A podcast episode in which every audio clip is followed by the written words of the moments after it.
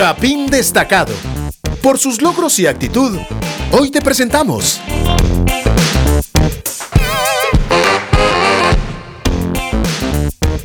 Estamos muy contentos de presentar hoy en Chapín Destacado a una persona que su nombre es sinónimo de creatividad, emprendimiento y transformación. Una marca personal de las que más aplaudimos y también disfrutamos en Guatemala. Emilio Méndez, bienvenido a la cabina de Radio Actitud. A pesar de la distancia, la tecnología nos ha permitido un acercamiento. Bienvenido. Gracias, pues aquí muy contentos de, de estar compartiendo con todos ustedes Voy camino a Titlán, me tuve un ratito acá en Tecpan, que siempre es un gusto estar acá, así que muy contento. Gracias, visitando uno de los lugares más emblemáticos de Guatemala. Esperamos que disfrute del frío, chocolatito, café o té, no sé qué va a tocar, y por supuesto el destino impresionante eh, a Matitlán, ¿es?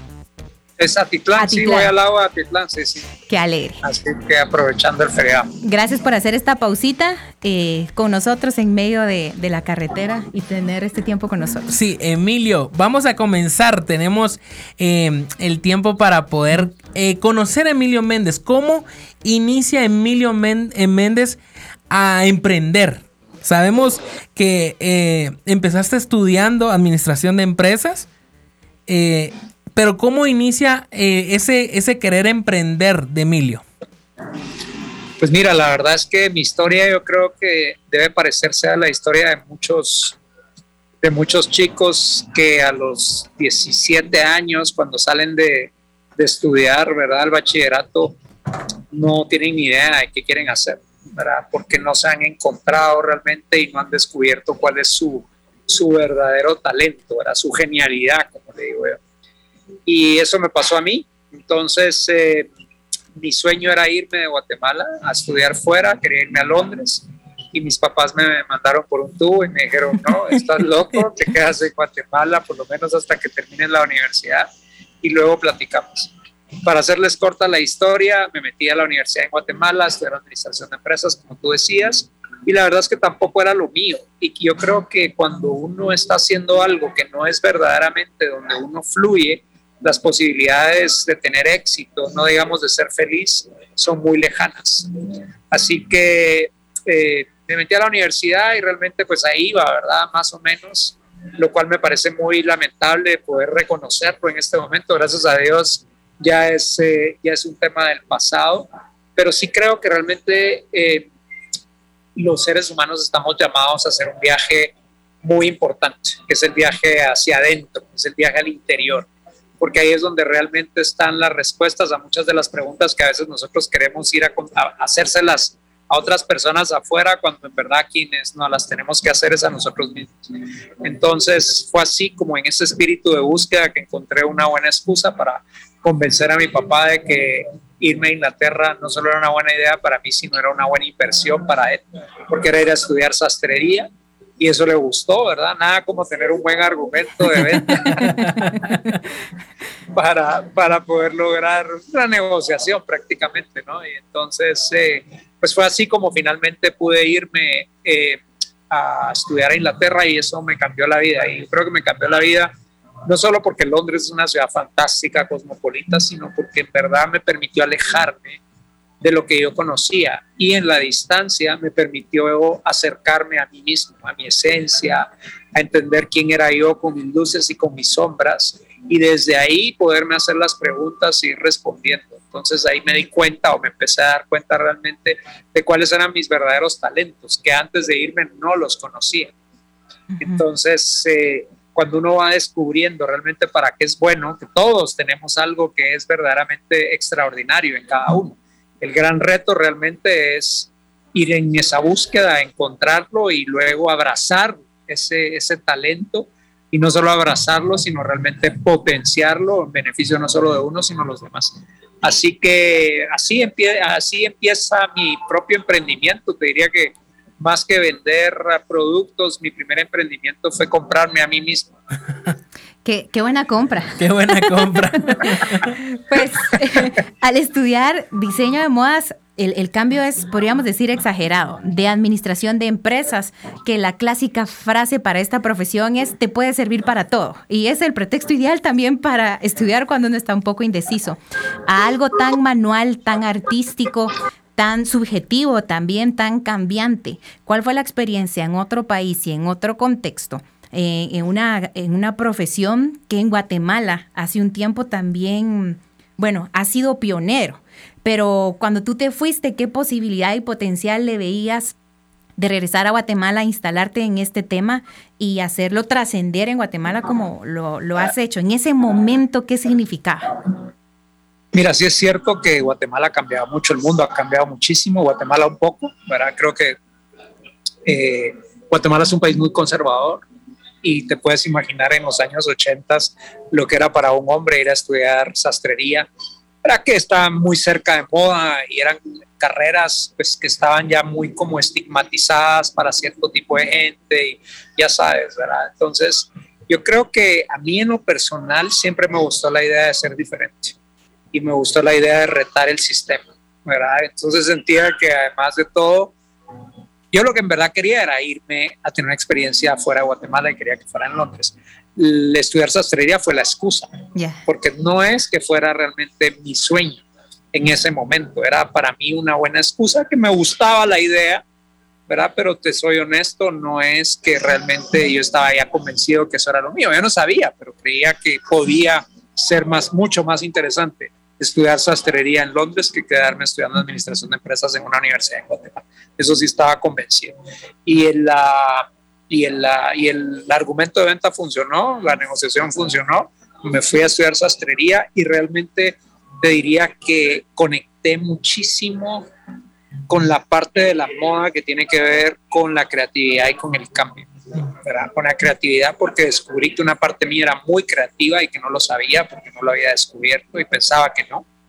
Imagínate cuánta gente nos está escuchando y piensa, no, yo no soy creativo o eso no es lo mío y tal vez es lo verdaderamente de uno y uno no se ha dado cuenta. ¿verdad? Entonces, por eso me parece que mi ejemplo es eh, probablemente relevante para mucha gente porque hay muchas personas que no se consideran creativas y yo creo que la creatividad es inherente al ser humano, está siempre ahí y no necesariamente la creatividad hay que entenderla solo como como las, las cualidades que te hacen ser una persona más artística, sino la creatividad entendida en un sentido mucho más amplio que es tu capacidad de resolver los problemas y las situaciones de formas novedosas, nuevas, interesantes, distintas. Ahí eso es creatividad. La creatividad se puede aplicar en cualquier negocio, en el radio, en la radio, por ejemplo, eh, en cómo manejas tú tu propio programa, en los nombres que utilizas, eh, eh, las guasas que te echas, todo eso es creatividad, ¿verdad? Entonces, eh, para mí fue una conexión con una parte mía que ahí estaba, que solo me hizo reconocerla. Y por otro lado, lo que decía del cambio, ¿verdad? La moda realmente es una de las industrias más cambiantes, ¿verdad? Lo que hoy es súper hot, ¿verdad? En seis meses ya pasó. Y eso realmente también conectó mucho con mi esencia, que lo descubrí estudiando moda, y es que me fascina el cambio y me fascina la transformación. Entonces, lejos de darme miedo o querer aferrarme a lo que ya conozco, a mí me excita realmente la posibilidad de hacer cosas nuevas, cosas diferentes a las que he hecho antes. O sea, me atrae muchísimo la idea de experimentar, la idea de probar y en el fondo he ido entendiendo que me atrae muchísimo, que me fascina aprender y realmente uno de los mejores mecanismos de aprender es exponiéndose. Enseñando también es una muy buena forma de que uno mismo aprenda, pero exponerse a otras, a otros ámbitos, a otras personas distintas que piensan diferente, realmente a mí me ayudó muchísimo para darme cuenta, por un lado, quién era yo pero por otro lado también para aprender mucho y abrir mi cabeza y expander mi, mi apertura, ¿verdad? Para no ser tan cerrado ni tan prejuicioso, sino darle espacio a las posibilidades, a las personas que tienen ideas que no son como las mías, pero creo que ahí es donde hay mucha posibilidad de enriquecerse uno como persona y mientras más enriquezca uno como persona, más uno puede enriquecer el entorno donde uno está. Em, Emilio, tengo una pregunta acerca de, esta temporada. Y sabemos que la temporada de pandemia ha afectado a, bueno, tal vez a la mayoría de personas. Em, pero quiero preguntarte, ¿cuál ha sido una, fuera de la pandemia, no contando la pandemia, cuál fue una crisis en la que Emilio dijo, pueda que de esta ya no salga, o donde querías tirar la toalla, que dijiste, pero que tu actitud hizo la diferencia y lograste salir de ella? Bueno, interesante la pregunta, porque sí, todos tenemos crisis, ¿verdad? Definitivamente las crisis también, o sea, no solo pasan, sino además son necesarias y además son buenísimas si realmente sabemos entender el propósito de cada crisis, que yo te diría que por eso, a pesar de que he tenido distintas etapas en mi vida donde he sentido como mayores presiones, obstáculos, ¿verdad? o momentos de tirar la toalla, como decías, yo te diría que en mi proceso de búsqueda personal, que está vivo, que no ha terminado y espero que no termine sino hasta el último día que esté por aquí, ¿verdad? Entonces, en ese proceso he ido entendiendo que todo es perfecto de la manera que es y es para un propósito y que cada persona tiene su propia, eh, como que su propio set de cartas, ¿no? Si esto fuera un juego, ¿verdad? Y tú recibes las cartas que tú necesitas para poder hacer el juego que necesitas hacer para poder aprender lo que necesitas aprender. Y cada uno tiene un set de, de cartas distintas. Entonces, a mí lo que me ha funcionado mucho es abrazar lo que viene y lejos de resistirme, porque normalmente lo que viene de allá afuera, así como lo que pasa, lo que sucede, es mucho más grande que uno y uno no lo puede controlar, mucho menos eh, detener. O sea, la pandemia, por ejemplo, ¿quién de nosotros que está aquí escuchando puede detener algo como la pandemia? Es tan grande que uno lo que sí puede hacer es elegir con qué apertura, con qué actitud y, y de qué manera voy a abordar esta crisis. Entonces, eso a mí en lo personal me ha ayudado mucho para, para no, no ser tan duro frente a la crisis, sino ser más maleable, ¿verdad? más flexible, ¿verdad? y dejar que las crisis me vayan enseñando lo que me tienen que enseñar. Por supuesto, cuando uno está a mitad de la crisis, uno desearía ¿verdad? estar en otro lugar, que no se pregunta, ¿verdad? o sea, ¿por qué a mí? Ya no me pregunto eso, pero, pero porque ahora sé que esa, eso que me está sucediendo y mientras más duro y difícil sea, más personales, más para mí es, ¿verdad? Y más claro es el mensaje si lo, lo acepto, ¿verdad? Entonces creo que al final las crisis no son crisis, sino son parte del aprendizaje, son mecanismos para, para crecer, ¿verdad? Yo veo, por ejemplo, con los adolescentes que existe en inglés esta, esta expresión cuando dicen de, de growing pain, ¿verdad? Que doler crece para los adolescentes, ¿verdad? Y, y, uno lo ve, eso llevado no solo a los adolescentes, sino a cualquier edad en la que uno está. Y realmente crecer es, es duro, crecer sí. no es fácil, ¿verdad? Y por eso creo que las crisis y el crecimiento van de la mano. Entonces, lejos de ser un, un como un obstáculo, un, un fin a algo, yo creo que más bien es el inicio o la conclusión de algo que venía y que, le da la vida a uno, ¿no? ¿verdad? Eh, Dios, el, el, el, cielo, le da a uno la, la, posibilidad de poder a partir de esa crisis forjarse para salir de esa crisis más fortalecida. Eh, escuchamos mucho de Emilio Méndez porque creo también que es una marca. Entonces, quisiéramos conocer algunos insights de lo que, no de lo que implica, sino de lo que es. Por ejemplo, bosque o playa. Bosque o playa, eh, playa. Ahora, antes bosque. Ok. ¿Una crepa o creme brûlée? Crepa. ¿Café o infusión? Infusión. ¿Pasarela o vitrina? Eh, pasarela. ¿Música lenta o rápida? Eh, totalmente depende. Me gustan ambas, pero depende en qué momento. ¿Ciudad favorita del mundo? Mm, Tokio. Cosa que más eh, como que tiende a, a, esconder de sí mismo, así, ay, esto que, que, no se evidencie, que tengo este rasgo de personalidad, de carácter, o este es, esto es lo que yo soy, que Me esfuerzo en ocultarlo. Mira, mi, mi, naturaleza es, es introvertida y introvertido está cerca de tímido. Y tímido está cerca de serio. Entonces son todas, son como todas o callado, ¿verdad? Entonces, y eso, y, eso callado eh, serio está cerca de pesado. o sea, te das cuenta cómo entonces yo, yo quisiera ser menos serio, ¿verdad? Y entonces, pero creo que te contesté la pregunta al revés, pero también es interesante hablar de lo que a uno no le gusta de uno mismo o que uno quisiera moldear, ¿verdad? Entonces, en mi caso, sí siento que quisiera poder ser más espontáneo, más liviano, porque mi naturaleza no es así, mi naturaleza es observar mucho y a partir de observar mucho, pensar mucho, que a mí me gustaría ser más tal vez como la gente caribeña, ¿verdad? Que se tira la pista a bailar así, se mueve, y, ¿verdad? Es algo, que a mí no me sale tan natural, creo que con los años lo he ido como eh, aprendiendo a hacer, pero es aprendido, no es como un idioma. No es lo mismo hablar el idioma de uno que uno ya de adulto aprender otro idioma que lo aprende con acento, ¿verdad? Porque uno ya trae un, una lengua eh, que lo antecede.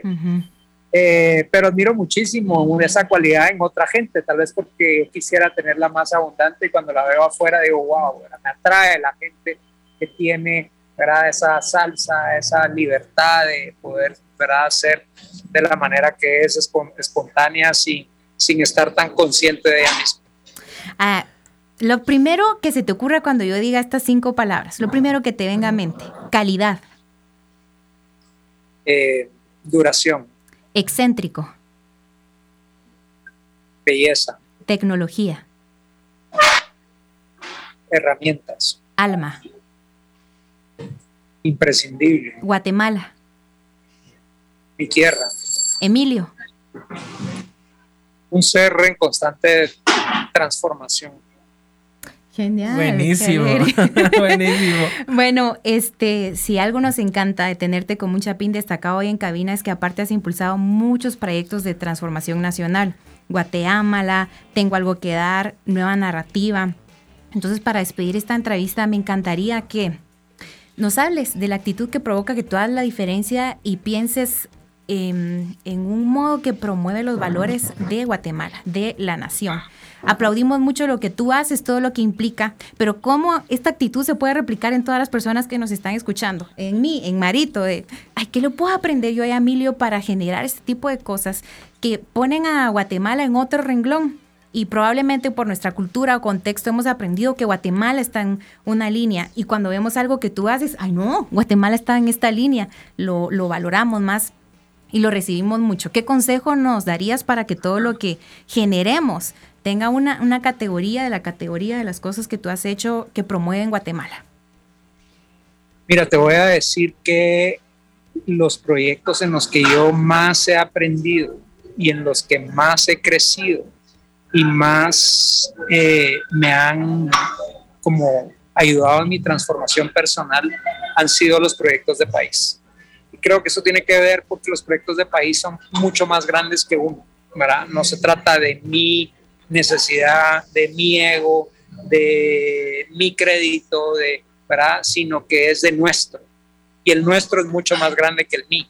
¿verdad? O sea, la tercera persona tiene mucho más posibilidades de, de, ser más potente que, el, que la primera persona. Entonces, lo que te quiero decir es que realmente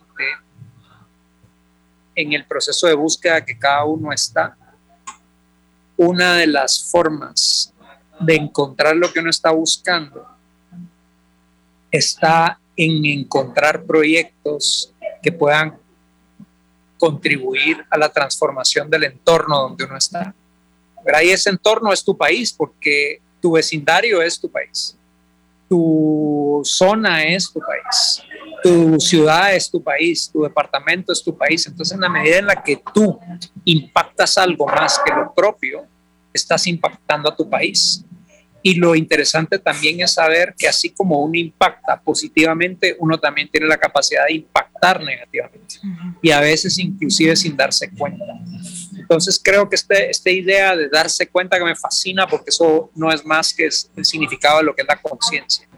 Cuando uno tiene la conciencia de que uno ya está impactando, haciendo lo que hace, dejando de hacer lo que hace, entonces la siguiente pregunta es, bueno, ya que ya sé que ya estoy impactando y que antes tal vez no lo sabía, la pregunta es, ¿cómo hago para impactar más y mejor? Y yo estoy, he estado eh, en la construcción de esa respuesta desde hace muchos años.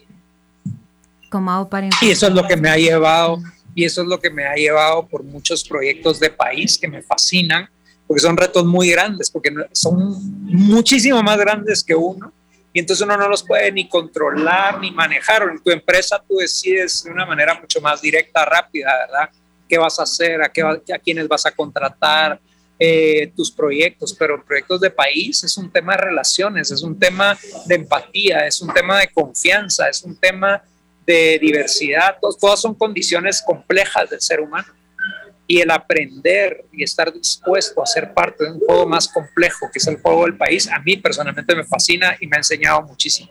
Así que si lo ven como algo que creen que es para ayudar a alguien, que sí, o a, otra, a otras personas, sí lo es, pero para mí el verdadero secreto que quiero compartir con ustedes es que lo que uno termina ayudando a, a los demás es menos de lo que uno termina ayudándose a uno mismo por dedicarse a causas que tienen que ver en el beneficio y la transformación de otros. Es, es como un juego, ¿no? Entonces yo crezco más por adentro mientras más hago crecer a la gente por afuera.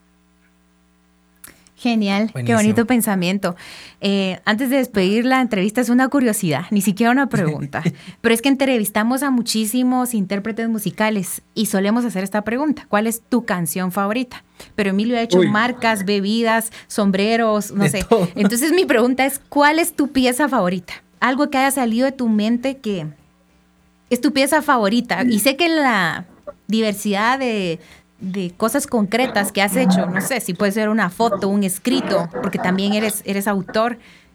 ¿Qué es tu pieza favorita que, que has hecho? Que, que, yo haya tenido que ver en Sí, eh, diseñado, pensado. Mira, yo te diría, yo te diría que son las primeras calles peatonales de Guatemala, ¿verdad? Que es 4 grados norte. O sea, realmente ese fue un proyecto hermosísimo que nació en el 2002 y que fue una provocación muy disruptiva, ¿verdad? Porque era transformar un espacio que prácticamente estaba fuera del radar de mucha gente y transformarlo en las primeras calles peatonales y, y, ser testigo de toda esa transformación, no solo de la zona 4, sino de la ciudad de Guatemala y que hoy la ciudad tenga un 4 grados norte donde está una concentración importantísima de emprendedores, de gente creativa, de gente independiente que está emergiendo, ¿verdad? que está haciendo sus propios negocios, pero no de la manera tradicional, sino creando nuevas formas de hacer negocios. Para mí eso me parece espectacular, me fascina ver la, la forma de vivir de mucha de la gente que vive en 4 grados norte o que es cercana a, al barrio porque es gente normalmente que disfruta caminar, que probablemente prefiere una bicicleta que un carro último modelo, que ya se dio cuenta que la verdadera riqueza está en la posibilidad de encontrarte con alguien o con otra gente y conocer a otras personas y trabajar de una manera más colaborativa. Es realmente una narrativa distinta, ¿verdad? La que se encuentra en un barrio como Cuatro Grados Norte. Entonces, el poder haber sido parte de la creación de ese distrito a mí personalmente me, me, alegra muchísimo porque me recuerda el poder que cada uno de nosotros tenemos de transformar lugares, espacios, inclusive calles, países, ¿verdad? O sea, todos podemos realmente ejercer una fuerza transformadora mucho más potente de la que tal vez hasta ahora hemos hecho y la pregunta es, ¿por qué no hacerlo? Genial. Como cuando la entrevista termina con una pregunta del invitado. ¿Por qué, no, hacerlo? gracias, eh, muchas gracias por este tiempo. Gracias Emilio por tu tiempo y agradecemos por todo lo que nos contaste el día de hoy. Antes de irnos, ¿cuál es la crepa favorita de Emilio Méndez en Saúl? Mira, la, la, acabo de probar y la acabo de probar porque es nueva y está espectacular, que es la nueva banana Zacapa. Okay. Es una crepe con bananos caramelizados con crema y ron Zacapa que está espectacular, se la recomiendo. Ok, buenísimo. Muchas gracias por la recomendación, gracias por este tiempo, Emilio, gracias por inspirarnos y por las respuestas que nos dejan conocerte más. Eh, te admiramos y gracias por estar en actitud.